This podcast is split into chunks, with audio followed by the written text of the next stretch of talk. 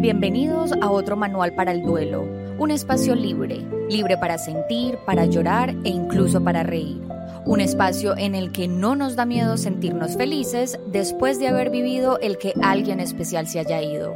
Yo soy Carolina y aquí contaremos historias de esas que a todos nos pasan, esas que no tienen reglas ni instrucciones, porque para los duelos no hay manual, sino muchas versiones y aquí te comparto la mía. Para cerrar este mes de mayo, y como ustedes saben, yo pienso que las mamás son mujeres de otro planeta, que son unos ángeles maravillosos que están aquí en la Tierra. Vamos a cerrar este mes con una invitada muy especial que se llama Juliana Cardona y la conocí a través de una tía que, me contó su historia, que me presentó su historia y me parece que es una mujer ejemplar y no solo ejemplar por lo que le sucedió, sino también por lo que hizo con lo que le sucedió a raíz de la muerte de su hijo Juan José. Entonces le quiero dar la bienvenida a Juliana. Juli, gracias por estar acá. Claro, a ti. Mil y mil gracias por la invitación y por hacerme parte de, de esto también. Bueno, quiero que empecemos contándonos la historia de Juan José. ¿Quién fue Juan José eh, en tu vida? ¿Cómo llegó? Bueno, Juan José es mi primer hijo. Eh, en el momento en que yo quedé en embarazo, pues estaba estudiando, entonces súper asustada, pero emocionada y feliz, pues al tener eh, un niño supremamente eh, abierto, despierto, eh, deportista, amaba por completo el fútbol, eh, supremamente abierto a todo el mundo, a, las personas que conocía, a las que no conocía, demasiado feliz, de todo. fue, fue muy saludable, aunque no, no, el desenlace no fue ese, pero eh, toda pues su corta vida fue un niño supremamente saludable y amando el deporte.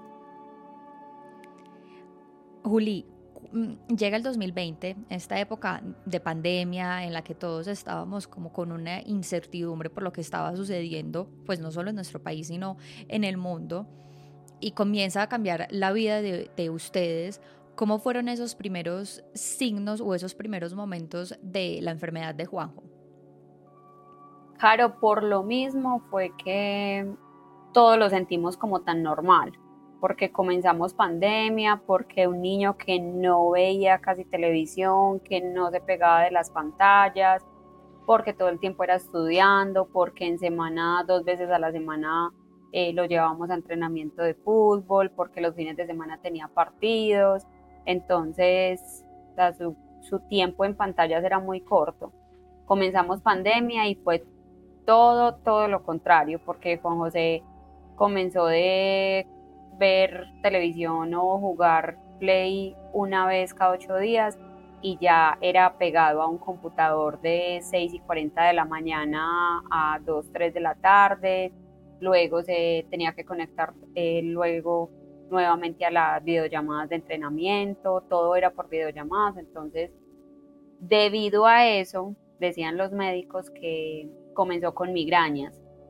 Él comenzó con mucha migraña, con dolorcitos de cabeza, no presentaba absolutamente nada más. Él duró más o menos dos semanas con dolor de cabeza, dolor de cabeza y me decían que no, que era producto a, la, a las pantallas, a que era un niño que no estaba eh, acoplado a estar en un computador todo un día y que era algo normal. Eh, luego ya comenzó con náuseas, con vómito y ya pues yo sentía como que no era eso. Eh, ya otro, otro médico lo evaluó, me dijo que tenía un virus, el virus le duró 10 días y no paraba, entonces fue una constante búsqueda de respuestas con médicos diferentes hasta que me dijeran, no, es que es algo, pero entonces que me digan qué para que le sirva, porque no, le veía mejoría a Juan José. Y un médico, simplemente nosotros llegamos y él le miró los ojitos, apagó todas las luces del consultorio y, le, y le prendió eh, las luces para revisarle los ojos y me dijo, él tiene una inflamación en la pupila. Y pues no te quiero alarmar, pero él puede tener algo en el cerebro. Entonces, yo te recomiendo que, vayas eh, ya por urgencias eh, al Pablo Tobón Uribe. Él me entregó un papel, firmó todo, pues hizo una notica, me dijo que preguntara por X médico. Eh, fui a preguntar precisamente por él, supremamente asustada porque él me dijo posiblemente te lo dejen hospitalizado. Claro, estábamos en pandemia, todos con miedo, eh, a uno todo le daba miedo, una clínica peor, entonces... Claro, y que aparte le tocaba a uno solo porque no podías estar acompañado, nada. Sola, sola completamente porque yo fui con un primo y no me dejaron entrar con nadie, que tenía que ser yo sola. Eh, muchos, mucho, mucho miedo, mucho temor, porque yo digo, José se me va a enfermar acá horrible, se le va a dar el COVID, no de todo.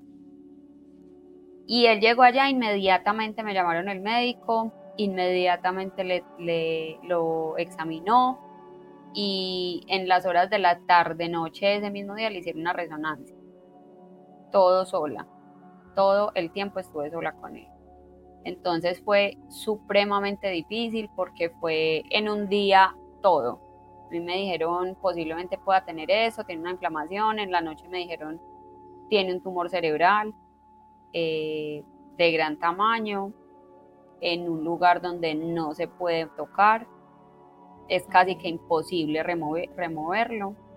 Eh, sí o sí tenían que hacerle una cirugía porque le estaba taponando la aorta, entonces no estaba bajando el líquido cefalorraquídeo.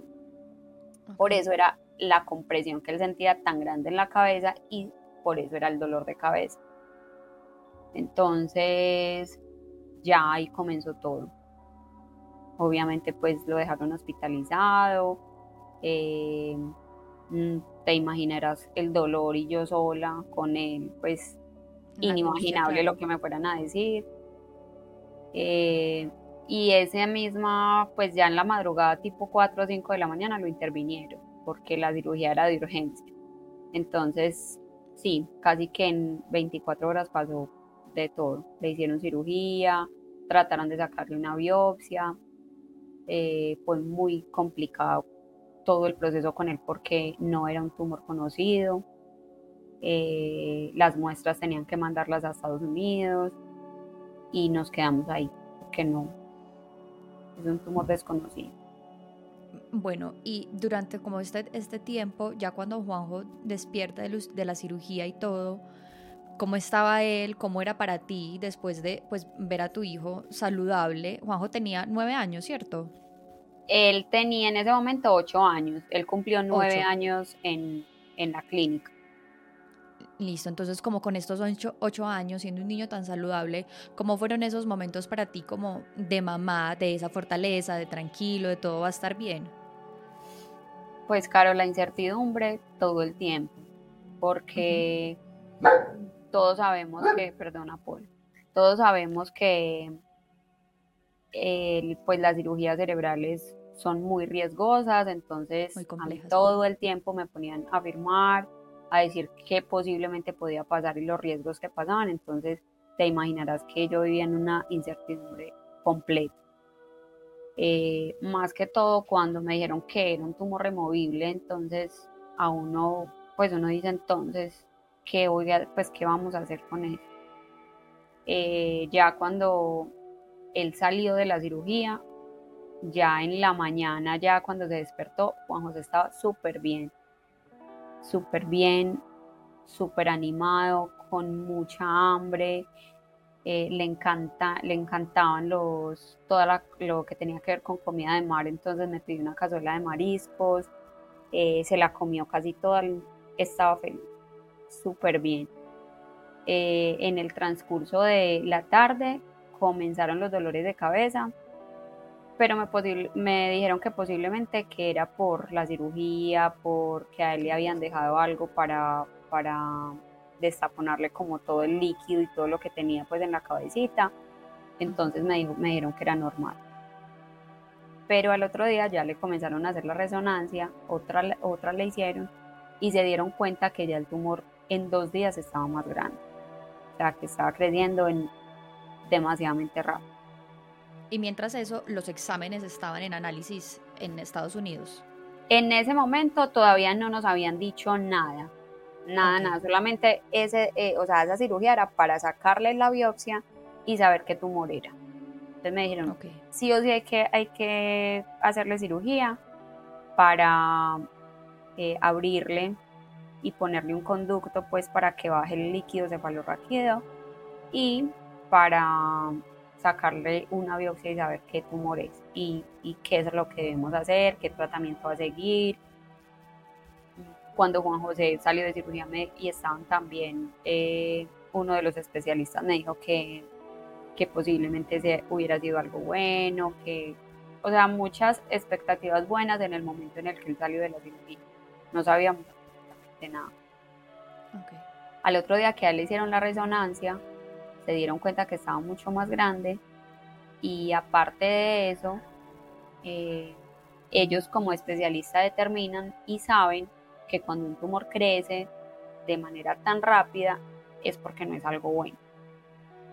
Entonces, o sea, me dijeron a mí eh, ocho horas algo y a las ocho horas me cambiaron por completo lo que me habían dicho.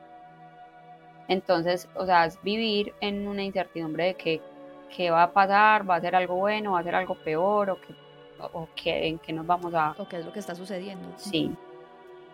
Eh, ya cuando, cuando le hicieron la resonancia, ese mismo día, ya en la tarde-noche, eh, determinaron que no, pues que todas las pruebas y los exámenes que le estaban haciendo eh, de laboratorio a lo que habían sacado, no, o sea, no, no era algo conocido era algo totalmente desconocido, entonces ya era un permiso familiar. Normalmente cuando ya saben lo de los tumores eh, eh, y que no son conocidos, ya ellos determinan de que se tiene que mandar a otra parte y ya tiene que haber un consenso familiar, tanto de la familia como de la clínica. Ya eh, nos, nos informaron que la clínica daba un aporte para el envío de las muestras y la familia pues tenía que hacer otro eh, para enviar las muestras a Ohio, para que, tanto para el envío como para el estudio, porque es una clínica aparte, porque es algo pues eh, que no tiene nada que ver con la clínica. Eh, nosotros hicimos todo inmediatamente, ese mismo, al otro día ya en la mañana nos habían dicho que ya se había enviado todo, pero en esa misma semana nos informaron que en Ohio, en la clínica de oncología infantil de allá, eh, habían determinado que tampoco era conocido. O sea, a nivel mundial no era un tumor conocido, no era un tumor, era algo nuevo para todo el mundo. Entonces, ya es como firmar. O quieres que comencemos a hacerle un tratamiento que no sabemos si va a servir. Y todos sabemos, porque para nadie es un secreto, que las quimioterapias son un veneno para el cuerpo también. O sea, te alivian de una cosa, pero te enferma de otra. Pero no teníamos otra salida. O sea, o era... otra alternativa, porque... O era hacer algo. Exactamente, o sea, o era hacer algo, o era quedarnos de brazos cruzados y dejar que a él no le hicieran nada. Entonces, eh, pues aceptamos que le comenzaran con la quimio eh, la, como la más bajita y ellos comenzaban por semanas, comenzaban como pero no le hacía absolutamente nada. Él tuvo una semana muy delicado y ya determinaron que pues le hicieron otra cirugía y determinaron que, que lo mejor era comenzarle con la más fuerte que tiene. O sea, hacerle la quimioterapia más fuerte, pues a ver si le hacía algo. Eh, ellos, el especialista, los especialistas nos decían de, posiblemente no sea disminuirlo, pero sí parar el crecimiento. Okay. Entonces, caro de todo. Yo creo que a Juan José en la clínica le hicieron de todo, todos los días había algo por qué hacer por él. Eh, tengo agradecimientos enormes hacia ellos eh, porque sé que hicieron todo lo posiblemente humano, pero no, no, nada, no, no, no dábamos con nada. Uli, y mientras tanto, mientras a Juanjo le hacían todos estos procedimientos, la quimio y todo, ¿tú cómo te sentías en ese momento o qué preguntas tenías o cómo te sentías en ese momento, digamos, respecto a, tu fe, respecto a lo que estabas viviendo? Cara, horrible. Yo me sentía horrible. Eh, la incertidumbre yo creo que es indescriptible, el miedo, era un miedo impresionante, eh, era como una un ruego a Dios porque a Juan José le quitaran absolutamente todo lo que tenía y me lo pasaran a mí. Eh, yo, yo creo que era lo que más pedía cuando lo veía a él y cuando él comenzó en la clínica, ¿por qué no a mí? Porque yo ya viví mucho, yo ya los lo tuve a ellos, ellos tienen una familia excelente, eh, pero no lo quiero ver así. O sea, yo pedía como que todo me pasara a mí. Eh, los miedos impresionantes. Eh, muchas dudas, muchísimas dudas, mucha, muchos no señalamientos, sino preguntas a Dios. ¿Por qué? Ayúdame, dame una respuesta. ¿Por qué me está pasando esto? ¿Qué debo hacer? Eh, con la pandemia todo era muy, muy complicado. Pedíamos, estábamos tratando de pedir una visa humanitaria para llevárnoslo, pero eh, pues los tiempos de Dios son perfectos. Uno cuando está en esos momentos, a uno se le, se le nubla todo. A mí se me nublaba todo, todo, todo, todo el mundo alrededor se me nublaba y solamente pensaba en el bienestar de él, pero a medida que yo veía eh, el desgaste físico, tanto de él como de toda mi familia, yo veía que, que tenía que pensar más en la tranquilidad de Juan José y en la paz de él que, en cualquier tranquilidad mía. Yo sé que la tranquilidad y la felicidad mía era tenerlo a él aquí, tenerlo bien, pero es que no va a ser así. Entonces eh, pasa cada momento, cada semana, todo mucho más difícil, todo mucho más doloroso.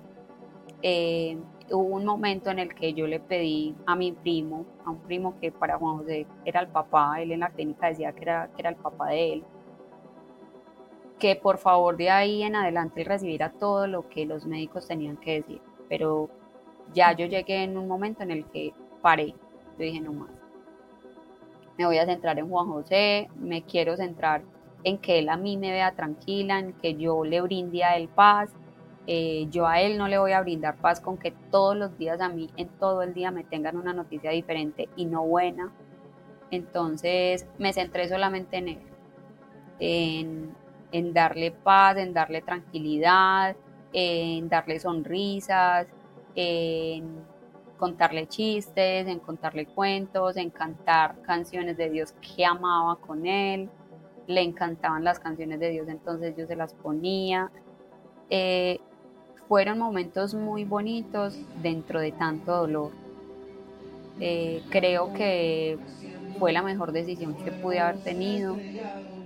Eh, muchos, en muchos momentos me señalé o me culpé por, porque entonces ya después yo decía, yo fui la culpable, yo dejé de hacer, qué me faltó, qué no hice, qué no escuché que Dios me estaba pidiendo. Son muchísimas cosas que uno piensa en la cabeza mucho, mucho, mucho, pero al verlo a él eh, tan tranquilo, pero a la vez con tantas cosas en una clínica, acostado sin poder moverse, eh, llegó un momento en el que yo, que fue la última semana, yo me le arrodillé en la capilla, en la clínica y en el apartamento donde mi abuela, yo tenía una Virgen hermosa de Guadalupe, un cuadro, yo, por favor, sosténlo en tus brazos y, llévatelo. O si, la tranquilidad de Juan José y la felicidad de él y, la mejor vida para él es que no esté conmigo, yo todo lo voy a aceptar.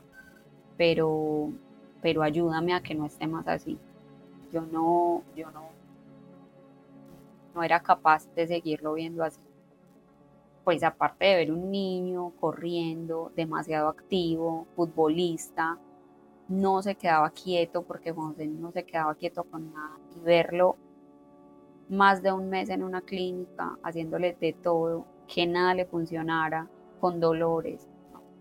Yo sabía que, que esa no era la vida de él y que iba a ser muy duro, pero como que en ese momento, y te lo escuchaba en otra entrevista que te hicieron, primaba más el amor que tú sentías y sientes por él que el dolor que te pudiera causar su ausencia. Era como literal entregarlo a lo que fuera lo mejor para él, que muchas veces uno cree que lo, lo mejor es que esté vivo al lado de uno, pero no siempre es así. Sí, claro, yo pensaba mucho, a mí me gusta mucho la meditación y, y yo pensaba mucho, yo decía, es que uno de ser humano es muy egoísta, nosotros somos seres demasiado egoístas y con las mismas personas que amamos.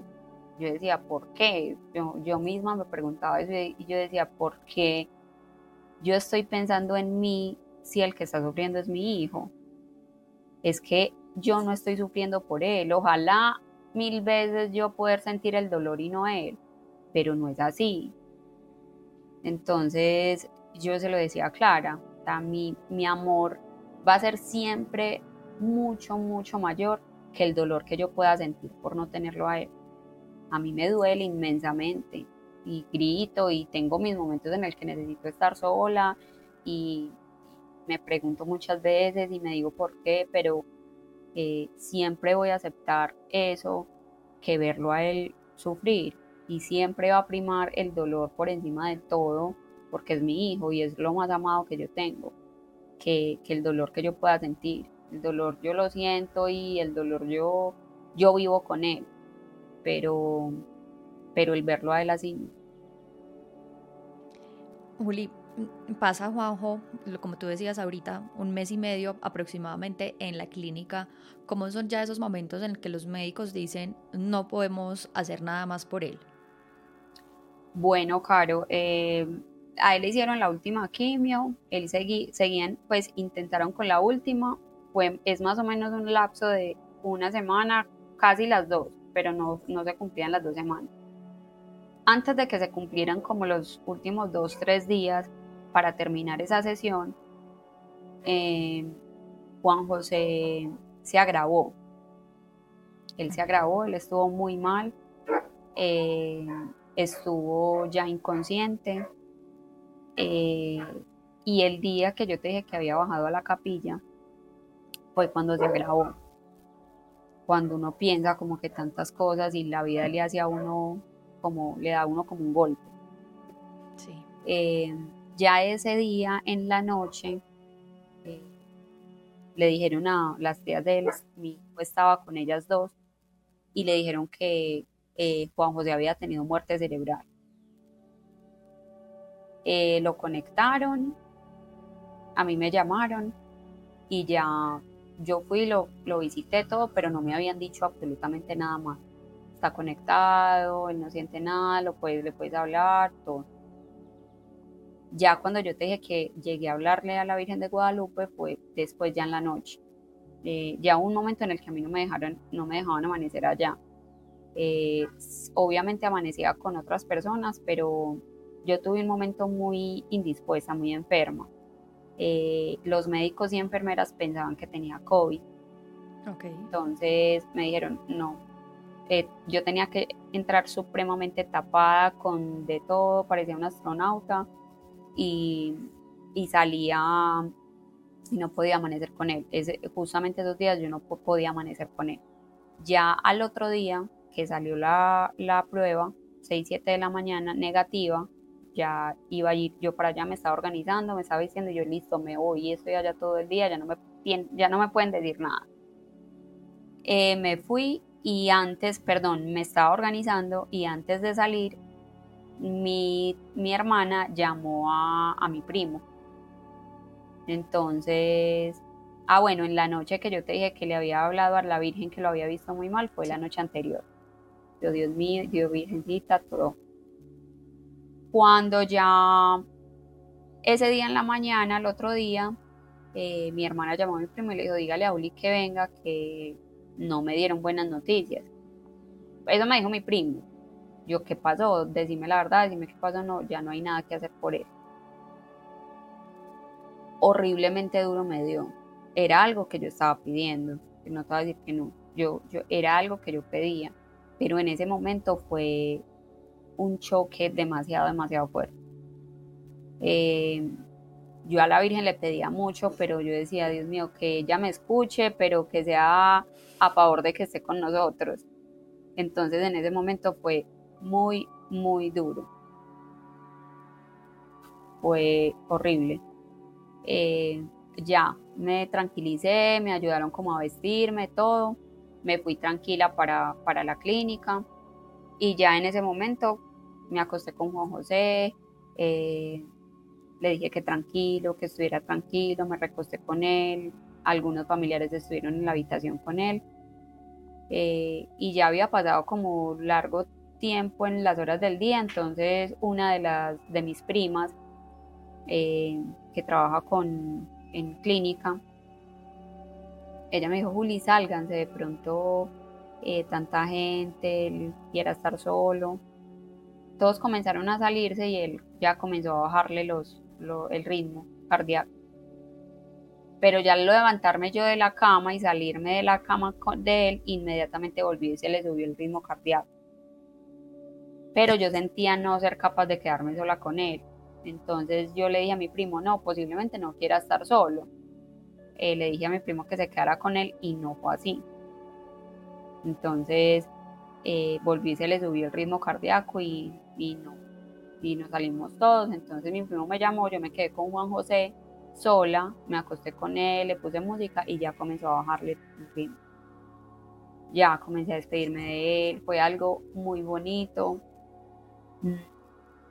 No te voy a decir que doloroso porque en ese momento yo sentía muchísima paz, yo sentía muchísima paz, yo lo sentía muy tranquilo, me sentía en, como en un lugar seguro con él. Entonces, no, lo, lo colmé de paz, yo también me llené de paz, él me llenó a mí de paz eh, y, y fue un trascender muy, muy bonito. Se me de verdad porque eres la segunda persona con la que hablo que me dice que en esos momentos, porque la verdad es que a mí nunca me ha tocado estar, digamos, como en ese lecho de muerte de una persona, pero eres la segunda persona que me dice que lo que sintió en ese momento es una paz inexplicable. Entonces, ahí es como cuando yo siento que alrededor de la muerte no nos hemos informado tan bien o nos hemos informado como algo muy o hemos creído en la muerte como algo demasiado tenebroso, oscuro, eh, o hasta como tétrico, como con cierto tabú, cuando realmente eh, es algo que se puede convertir en un momento lindo de paz, como tú decías, de esta palabra de trascender. Sí, claro, yo creo que es algo muy sublime y he tenido la oportunidad de estar con Clara, con Gonzalo. Ellos hablan de la muerte como algo muy bonito. Es más, a mí no me gusta utilizar la palabra muerte porque mi hijo nunca ha muerto, ni está muerto, ni murió en mí. Él sigue completamente vivo en todo, en todo sentido, en todo momento. Él para mí sigue vivo. Eh, físicamente no está a mi lado porque sé que físicamente no lo puedo tener, porque su cuerpo trascendió, porque él trascendió, pero, pero él sigue conmigo y lo siento y yo sé que sigue conmigo y sé que me escucha y al tener la oportunidad que tuve de, tener una cita y, hablar con él y tener una conexión con él, eh, sé por completo que, me escucha todo lo que yo digo. Entonces yo digo que es más cultural, yo digo que es más falta de conocimientos, eh, el miedo que nos entran desde pequeños porque entonces se murió alguien y no podemos llevar al niño a, allá porque es que se murió, entonces no podemos llevar, los niños se tienen que quedar acá, entonces no lo podemos llevar a la misa porque es que es de un muerto, no se puede es hablar. Una relación, no se puede hablar, no se puede hacer, no, o sea, pues eh, es algo muy difícil de cambiar, pero, pero está en nosotros hacerlo, está en nosotros eh, eh, con la familia, conocerlo y, y, poder cambiar ese, esa perspectiva que nosotros tenemos de la muerte, porque es que todos venimos de allá, todos venimos de allá y, y tenemos que ser conscientes siempre de que no sabemos cuándo vamos a volver de donde vinimos. Entonces simplemente es algo como la, la, muerte es como la vida de donde todos vinimos, o sea, de allá vinimos y para allá vamos a ir. Exactamente, y muchas, muchas veces las personas lo dicen, pero no lo entiende realmente cómo es, y de allá vinimos y para allá vamos, y, desde, y de allá hemos ido siempre. Lo que pasa es que somos tan apegados a la vida y a lo material que, que, se nos pierde y se nos, nos escondemos mucho a, de ese miedo y sobre ese miedo de que se nos va a acabar toda la vida, pero lo que no entendemos es que allá tenemos otra vida. De acuerdo. No por eso diciendo que no es doloroso, porque son procesos absurdamente dolorosos. Totalmente, totalmente. No, no poder tocarlo, abrazarlo, eh, sentarme a hablar con él, eh, escucharle sus carcajadas y cómo molestaba a sus tíos, a mí eso es el dolor más inexplicable del mundo. Y, y así como hablan del duelo y las etapas del duelo y demás, para mí no es así para mí el duelo siempre va a estar, porque yo siempre voy a, voy a llorar a mi hijo y yo siempre voy a sentir a mi hijo porque es que es mi hijo. Mi hijo no va a dejar de ser mi hijo si pasan 50 años, 100 años, 200 años. Él siempre será mi hijo y siempre me va a doler no tenerlo al lado. Total. Juli, ahorita mencionabas a, Clara y a Gonzalo. Ya pasa la muerte de, Juanjo. ¿Y cómo es este eh, aprender a, vivir contigo misma y pues obviamente con tu familia sin la presencia de él y esa necesidad o esa búsqueda de, ayuda eh, para empezar a vivir o a transitar tu duelo? Bueno, yo comencé eh, muy tranquila desde el trascender de él. Mi familia estaba muy mal, yo tengo una familia muy extensa eh, cuando llegué de la clínica, cuando Juan José falleció, mi familia estaba desbastada. Yo llegué muy tranquila eh, y me senté a hablar con ellos. Les dije que por favor eh, estuvieran calmados, no les iba a pedir que no lloraran porque yo también lo hago, yo también lo hacía y lloré inmensidad y en cada momento, pero aprendamos a recordarlo, no dejemos de hablar de él, por favor recuérdenlo, no crean que para mí es doloroso hablar de él, a mí me encanta que lo recuerden, que hablen de él, eh, que preferían, eh, ver que, que, vieran el trascender de él de una perspectiva muy diferente y que no todo fuera dolor. Eh, escribí mucho, mucho, escribir me ayudó demasiado, hablarle a él, escribirle a él me ayudó muchísimo, me sentía en conexión con él, eh, al otro día de, de, de Juan José, entró a mi habitación un colibrí y a mí me dio de todo. Eh, la historia que se tiene del colibrí es muy bonita porque dicen que cuando eh, un allegado tuyo, un familiar tuyo trasciende y después llega un colibrí a visitarte es para decirte que tú, la persona que estaba a tu lado está muy bien. Entonces tenemos una conexión muy bonita con los colibrí. Eh, ya los vemos casi todo el tiempo. Y comenzamos, yo ya seguía a Gonzalo Gallo, pero no lo conocía tanto de la manera tan espiritual, eh, como lo hablaba, como había cambiado. No sé por qué cosas de la vida en el celular, en Instagram, me aparecía mucho, eh, él hablaba, lo que él decía, entonces pedí una cita con él. Esa fue yo creo que la primera cita que pedimos. Pedí una cita con él, estuvo toda mi familia, nos habló hermoso del trascender, nos habló muy bonito de que Juan José está muy bien, de que lo viéramos de una manera muy cómoda, de que lo viéramos de una manera muy tranquila, de que no dejáramos de hablar de él, de que tratáramos de quitar dentro de nosotros mismos la palabra muerte, porque eh, siempre ellos eh, estarán y permanecerán vivos en, las, en nuestras almas. Eh, de la fecha, a mí me tocaba mucho esa fecha del trascender de él. Y... ¿Qué fecha murió? Ay, no, creo que 24 de julio. 23, 23, 24. hice mucho para que se me olvidara esa fecha porque yo la tenía muy presente, el número, el mes. Y mira que sí, te soy muy sincera que no recuerdo si fue el 23 o el 24 Ah, ya, perfecto. Claro, lo que querías hacer era precisamente olvidar o darle, exacto, darle como a ese día esa, no sé cuál es la palabra, pero como esa carga. Sí, quitarme esa carga del número, quitarme esa carga de que el número es algo malo, de que el mes es algo malo. No, ¿cómo va a ser algo malo si ese mismo mes nació?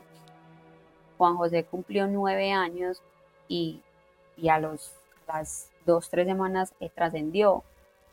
Entonces me, me tocaba muchísimo ese mes, pero aún así yo sabía que él había nacido ese mes. Entonces yo, yo era como conmigo misma, como que sin saber qué, qué, qué, por qué voy a celebrar. No me gusta celebrar el trascender, no me gusta esa fecha para celebrar el fallecimiento de esa persona, no me gusta. El aniversario no, sí, no. Ahí estamos de acuerdo, a mí tampoco me gusta. No me gusta porque para mí no es una celebración y es un agradecimiento a Dios, posiblemente sí, porque ya está con Él, pero no fue algo que, yo quise, fue algo que yo tuve que aceptar. Eh, y tuve que aceptar por el bien de mi hijo. Entonces celebro siempre cada año, bueno, ya va a ser el tercer año que celebro el cumpleaños de él, Siempre celebramos el cumpleaños de él como si estuviera con nosotros, su torta, hacemos algo diferente. El año pasado fuimos a jugar, eh, toda mi familia fueron a jugar fútbol. Eh, bueno, se trata de organizar algo muy sublime, muy referente a él, a lo que a él le gustaba. Eh, fueron muchas cosas que me ayudaron y que Gonzalo me, decía y me ayudaba mucho. Eh, las ayudas que más he tenido es las citas que he tenido con Gonzalo Gallo, con Clara. La primera cita que tuve con Clara Gallo fue pues de una conexión, ella es medium. Eh, tuve la conexión con Juan José. A los 3, 4 meses ella dictó una conferencia aquí en Medellín. Me encantó, fueron varias mamás.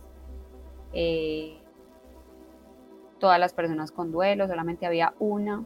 Entonces ella hablaba mucho de eso. Qué bueno que a estas conferencias vinieran personas que no tuvieran duelo, que vinieran a aprender y a tener el conocimiento de la muerte, del fallecimiento, del trascender y de como lo quieran llamar, pero que tengan esa, esa tranquilidad de que la muerte es algo muy hermoso y de que el trascendimiento de cualquier persona va a ser algo muy bonito siempre y cuando como lo veamos nosotros. Entonces, Juli, y es algo que ha servido muchísimo. Además de estas herramientas o esta búsqueda eh, de ayuda profesional, ¿qué sientes que también te ha servido? Cosas que has hecho, no sé si leer, salir, eh, ¿qué te ha permitido a ti también a tu manera ir viviendo e ir acomodándote a este dolor y a este duelo? Los libros me han servido muchísimo. Ellos eh, pues justamente ellos mandan, ellos nos dan, dicen muchos, muchos libros y me han servido muchísimo. Me gusta mucho leer porque uno ya entiendo todo. Eh, cartas que, de personas que, que dicen que pues en su enfermedad han fallecido pero vuelven a la vida, entonces tienen esa conexión y conocen eh, su otra vida, entonces es algo muy bonito es algo que uno aprende a conocer, aprende a aceptar. Eh, me ha servido muchísimo. Ya esa semana que Juan José falleció, yo cogí toda la ropa de él porque él era feliz regalando cosas, feliz. El papá le mandaba a él los juguetes de Estados Unidos, guayos, y de un momento a otro que dice, ay mami, es que yo se lo regalé a no sé quién, ay, es que yo regalé esto. Él era feliz regalando cosas. Entonces, lo que yo hice con toda la ropa que él tenía, todo, fue, me fui para Moravia, me fui para, algunas comunas, fui recorriendo gran parte de Medellín eh, y regalando, regalando prácticamente toda la ropa de él, obviamente algunos familiares míos y yo eh, decidimos quedarnos con algo, con una camiseta de fútbol, con un guayo, con algo que pues él amaba y para él era como su pasión, pero de ahí en adelante absolutamente todo lo regalé. Eh, me sirvió mucho verle los rostros a los niños, yo sentía verlo a él, la alegría, cómo sonreían. Eh, eso me dio mucha paz, me dio mucha paz no apegarme tanto a las cosas, porque a uno le duele mucho sacar de un cajón, eh, dejar vacío. eso es como, como sí, es, es, es un dolor, pero al ver, al yo ver esas caritas de esos niños, esas sonrisas y yo decir, esto lo está haciendo Juan José, esto te lo manda Juan José, esto es de Juan José. Eh, cada año siempre trato de, ayudar, de, hacer algo por otro niño de parte de Juan José. Eh, por ejemplo, el año pasado le celebré el cumpleaños a un niño de escasos recursos en el colegio, entonces em, llevamos decoración, eh, eh, las cositas para todos los niños del salón, el niño feliz, los amiguitos felices. Entonces es sentirlo a él de una manera diferente. Eh, sentir a Juan José sonriendo en cada niño, en cada alegría de ellos. Todo, todo, todo eso me ha servido muchísimo. Comencé a estudiar psicología, entonces me ha ayudado demasiado. Wow, sí, todas esas herramientas que uno pueda tener y adquirir y que de alguna manera ayuden como a mermar un poquito más ese dolor son demasiado bienvenidas. Y por ejemplo, mi, la lectura o también el escribir, escribir a mí siempre me sirve un montón, no solo como en los duelos, sino en cualquier momento. O sea, para mí es una manera como de, de, de drenar. Juli, te quería hacer una pregunta y es, durante todo este proceso y durante estos años que, que llevas eh, de duelo, ¿cuáles han sido esas cosas que no te han gustado o que tú has dicho como esto no me sirvió o este comentario de la gente no me, no me favoreció en nada? Bueno, eh, primero, las preguntas constantes cuando uno está tan mal. Porque uno no sabe si lo están haciendo, bueno, como que dentro de ese dolor yo no quería volver a recordar lo que me había acabado de decir el médico. Entonces, ¿cómo van? ¿Cómo están? Yo sé, hay gente demasiado querida, a Juan José lo amaba todo el mundo, mi familia es, tienen, pues somos de familia muy extensa, entonces te imaginarás como los conocidos, allegados, todo. Pero yo decía, no, saber cómo estaba.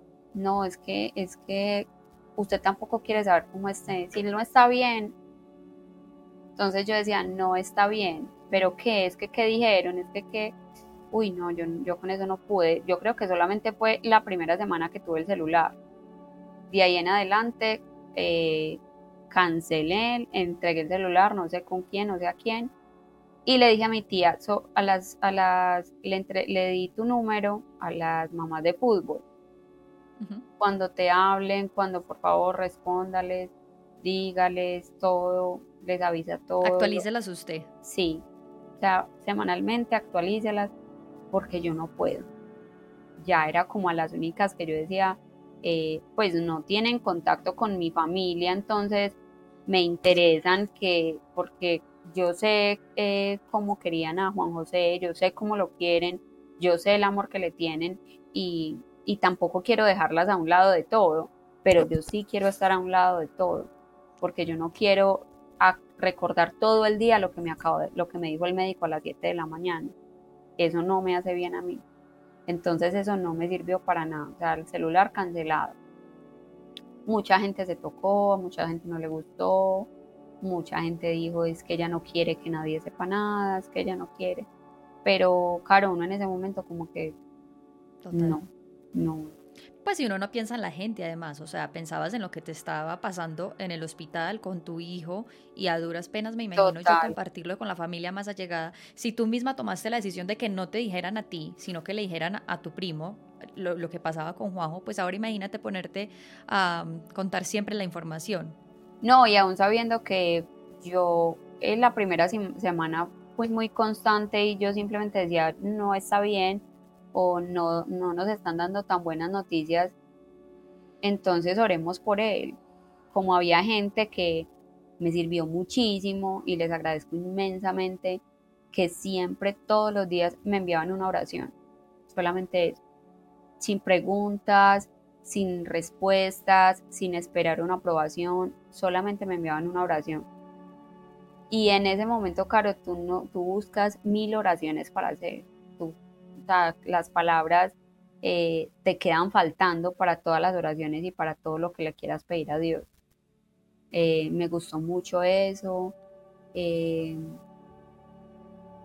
no me gustó para nada una vez que me escribieron en Instagram alguien eh, que no fue yo había creo que había hecho una historia algo y me dijeron no es que déjalo descansar en paz o, o no o trata de centrarte en tu hija y, y, él ya falleció entonces déjalo descansar ay eso me dio de todo yo déjalo descansar yo o sea, yo no le estoy haciendo nada malo a él al recordarlo, al hablarle. Yo siempre voy a estar conectada con él. Entonces, eh, no hablar es preferible en esos momentos. La persona necesita una compañía, un abrazo, una aromática. Eh, un aquí estoy, ya. Aquí, aquí estoy para lo que necesites ya. Una oración, pues si necesitas que vaya y, te cocine, yo y te cocino, si necesitas que te ayude a lavar unos platos, yo te los lavo, yo pienso en eso, que hay personas que en ese momento tú no tienes ganas de nada, de absolutamente nada, ni de, ni de levantarte y, y bañarte por tu propia cuenta, entonces eh, aquí estoy si necesitas que te ayude algo en la casa, ya, no tienes que decir cómo estás, hay veces cada que llegaba alguien, ¿cómo estás? ¿Cómo va todo?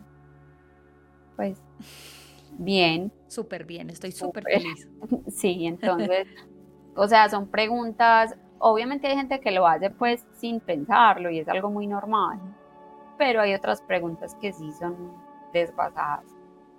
Eh, yo simplemente creo que parte de eso mismo que creo que parte de eso mismo que hablábamos ahorita y es de esa falta de información o de cultura que tenemos alrededor de la muerte y del duelo que también a todos nos hace en algún momento ser imprudentes, no saber qué decir, quedarnos en silencio, como que uno está con la otra persona y uno la está abrazando y es como ¿y ahora qué? ¿Qué le digo? ¿Qué hago? Mm, ¿Qué hago? ¿Será que la sigo abrazando? ¿Está llorando? ¿Qué hago?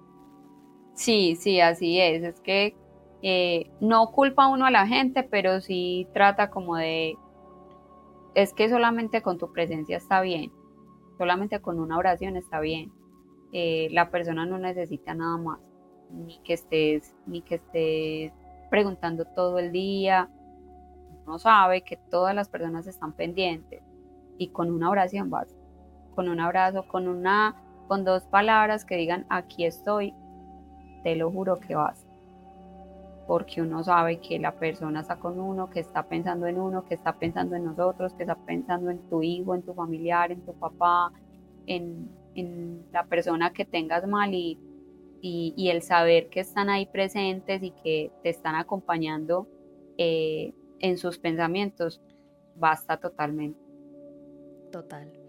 Juli, ¿cómo has sentido a Juanjo ahora desde este plano en el que, en el que él está, ¿cómo ha sentido sus señales o su compañía más allá de su presencia física? Bueno, em, señales, yo es más, era lo que te decía del colibrí.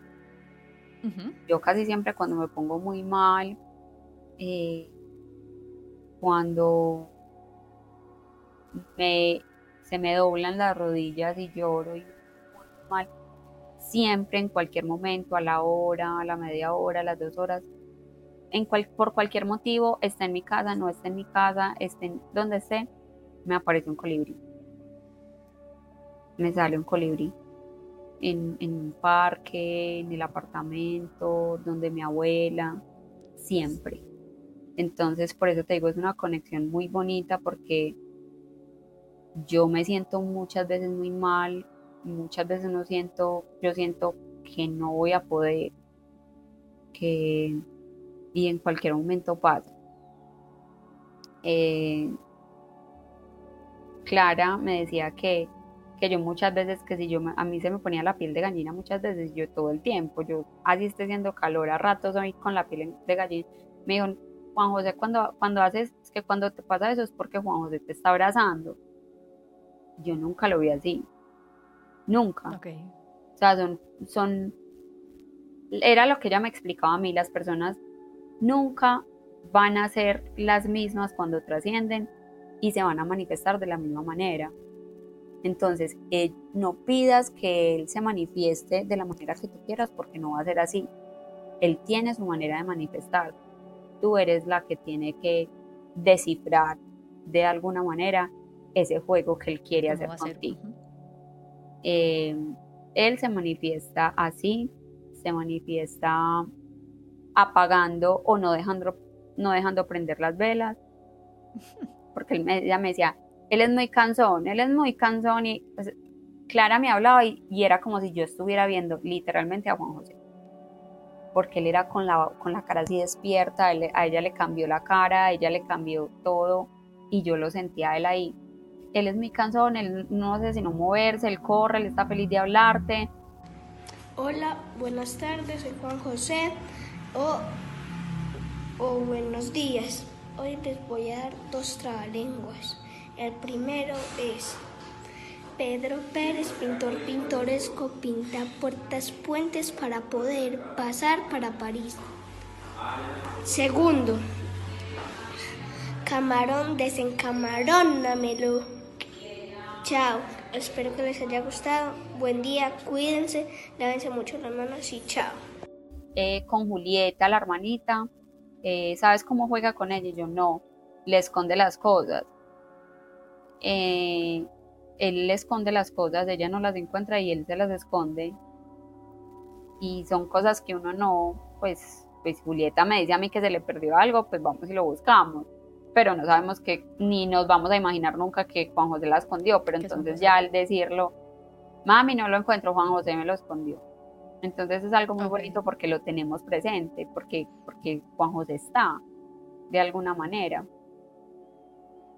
Sí, que no se vuelven como innombrables, que es un poco lo que decíamos ahora, y es, si, habla, si, uno, si uno habla mucho de ellos, es no, no lo has superado, no lo has dejado descansar, ta, ta, ta.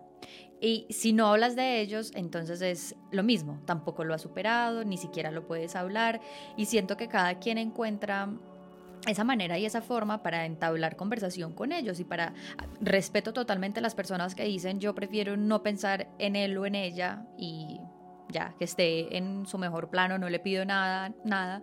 Pero también, por ejemplo, tú, yo y conozco también otras personas que son como, no, o sea, todo el tiempo lo mantengo aquí presente porque sé que él está, no está su cuerpo, pero lo siento eh, al lado mío. Sí, es que así es, o sea, es son maneras y formas de respetar, porque pues todos no pensamos de la misma manera, pero eh, es muy bonito eso. Y también que los allegados a ti sepan y se den cuenta de que a ti no te choca, de que, de que lo puedes decir. En la universidad, muchas, pues una vez comenzando clase, yo les mostré algo de Juan José, ay, yo, yo pensé que no te gustaba hablar de él y yo no, me encanta hablar de él háblame lo que quieras de él, yo te muestro videos, te muestro fotos, él era un loco, era un canzón, le encantaba jugar fútbol, yo soy feliz hablando de él, claro, es que él hace parte de mi vida y siempre voy a ser feliz hablando de él. Me puedo pasar todo el día hablando de él, no tengo problema. Entonces, es algo también de darle, darle a conocer a las personas, porque, porque era lo que tú decías antes, vivimos y crecimos en una cultura muy diferente, entonces eso está mal. Entonces no les digamos nada, entonces dejémoslo descansar y no hablemos tanto de ellos, porque es que los estamos llamando, porque eh, al hablar de ellos le estamos diciendo que vengan por Dios, no, no es así. habla de él, a él le gusta, a ellos les gusta que hablemos con ellos y que hablemos de ellos. Y de seguir dándoles el lugar en nuestras vidas, o sea, un lugar que, no, como tú decías ahora, o sea, tu hijo siempre va a ser tu hijo, no importa si pasan 200 años. Entonces esto es una manera de siempre conservarles el lugar que les pertenece, que nadie se los va a reemplazar. Totalmente, así Juli, para ir finalizando este episodio, ¿qué consejo le podrías dar a todas las mamás que están viviendo una situación como la tuya o simplemente están viviendo un duelo eh, y se encuentran como sin saber qué hacer eh, eh, o sin saber cómo manejar todas esas emociones que las embargan en un momento tan complicado como este? Claro, em, consejos es simplemente pensar en el bienestar de ellos, más que en el de nosotros. Y en que en algún momento, en cualquier momento, vamos a volver a encontrarnos con ellos. Entonces es darles la paz a ellos de que estén bien y nos vean felices. Porque de algo me di cuenta yo en la conexión que tuve con Juan es que les duele verte mal, llorar es normal y llorar está bien, pero no para que lo hagas por completo. Está muy bien que llores y es normal hacerlo, pero les hace mejor verte feliz y que hables de ellos de una manera feliz que verte mal. Entonces, si nosotros hicimos todo por nuestros hijos, pues tuvimos y, y, fuimos partícipes del dolor más grande que pudimos tener, que es un parto, y pasamos por eso por el bienestar de ellos y por ellos, porque es que solamente era para ellos. Eh, porque no olvidamos este dolor o lo dejamos a un lado o no le damos tanta fuerza, porque es que nosotros somos dueños de nuestras propias vidas, entonces no le demos fuerza, démosle un empujón a ese dolor y, y, traigamos eh, el amor que le tenemos a nuestros hijos, hablemosle a ellos, sintamos los presentes, escribámosle una carta. Eh, yo estoy completamente segura que todo lo escuchan y que todo lo ven y que en todo momento te escuchan cuando quieras hablar con él. Entonces es más que pensar en el dolor de nosotros, es pensar en siempre que el amor va a primar por encima de todo. Sí, total. Creo que esa es empezar a pensarlos con amor, a ellos con amor y a ese momento con amor y ponerlo por encima de, del dolor que a uno le pueda causar. Porque, como lo hablamos también al inicio, uno en esos momentos pide que suceda lo mejor y lo mejor no siempre es que estén al lado de Es lo que nosotros queramos. Así. Exactamente. Juli, te quiero dar las gracias. De verdad que eres un testimonio de, de valentía. Tienes una mirada hermosa más allá del, del, dolor sobre, sobre el duelo y estoy segura que Juanjo te acompaña y todo el tiempo y gracias porque espero que este testimonio le pueda servir a, muchas personas y como siempre digo, que se puedan quedar con algo que les resuene y si no, simplemente este no, no es su forma de, vivir el duelo y está bien, porque para duelos y para, para maneras de afrontar la muerte, los colores, como se dice. Total, totalmente así es, así es, Caro, no, mil gracias a ti, eh, gracias por este espacio, gracias por... Eh, dejarme compartir un poco de, mi vida y la vida de, mi hijo amado. Eh, muchísimas, muchísimas gracias y te mando un fuerte, fuerte abrazo. Gracias, Juli. Bueno, y a todas las personas que nos escucharon y también nos vieron, un fuerte abrazo y nos vemos el próximo jueves en un episodio más de Otro Manual para el Duelo, el podcast. Gracias.